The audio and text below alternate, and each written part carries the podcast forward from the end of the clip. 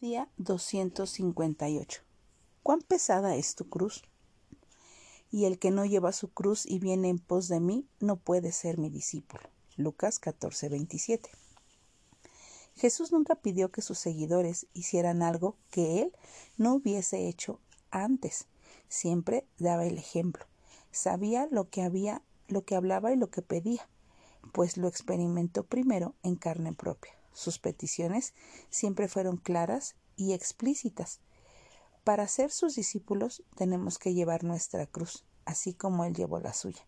Debemos entender que la cruz es el comienzo de esa nueva vida que emprendemos. Fue en la cruz que Él derramó su sangre para darnos el más grande y bello regalo de salvación. Al leer este versículo recuerdo un himno viejo y bien conocido que me gusta mucho que dice en la cruz. Este himno explica con claridad la pobreza espiritual tan grande que abarca nuestras vidas y la necesidad que tenemos de andar con Él. El coro de este himno me recuerda que solamente Él puede traer luz en medio de las tinieblas que me rodean. Jesús alumbra nuestras vidas. Nos da la fuerza para continuar, dejándonos saber que fue Él quien quitó las manchas en nuestro pecado.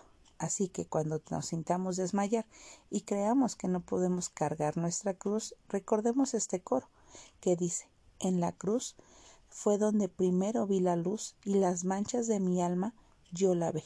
Fue allí donde por fe vi a Jesús, siempre feliz con él seré.